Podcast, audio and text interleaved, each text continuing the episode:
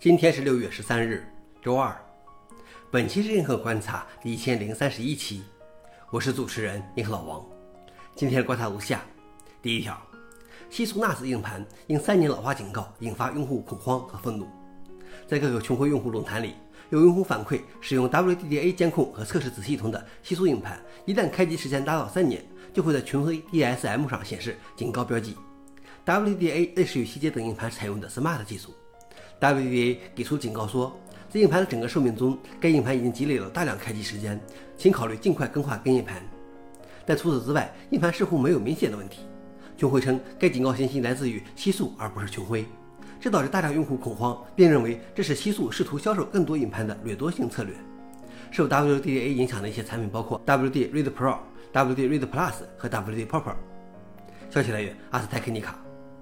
老王点评：这种强制老化硬盘，而不是根据硬盘实际状况给出警告的做法，让用户再也无法信任他的产品，只能把用户逼到其他厂商那里。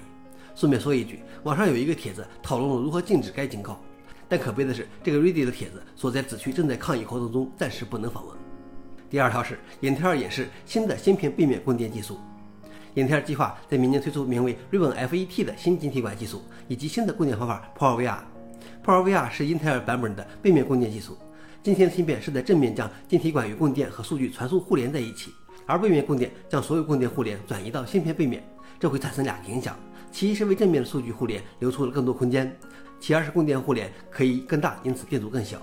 英特尔测试了由当前一代晶体管和 PowerVR 组合的处理器内核，显示内核频率提升于百分之六，设计更紧凑，功耗降低百分之三十。过去几代的英特尔芯片在功耗效率上都落后于竞争对手。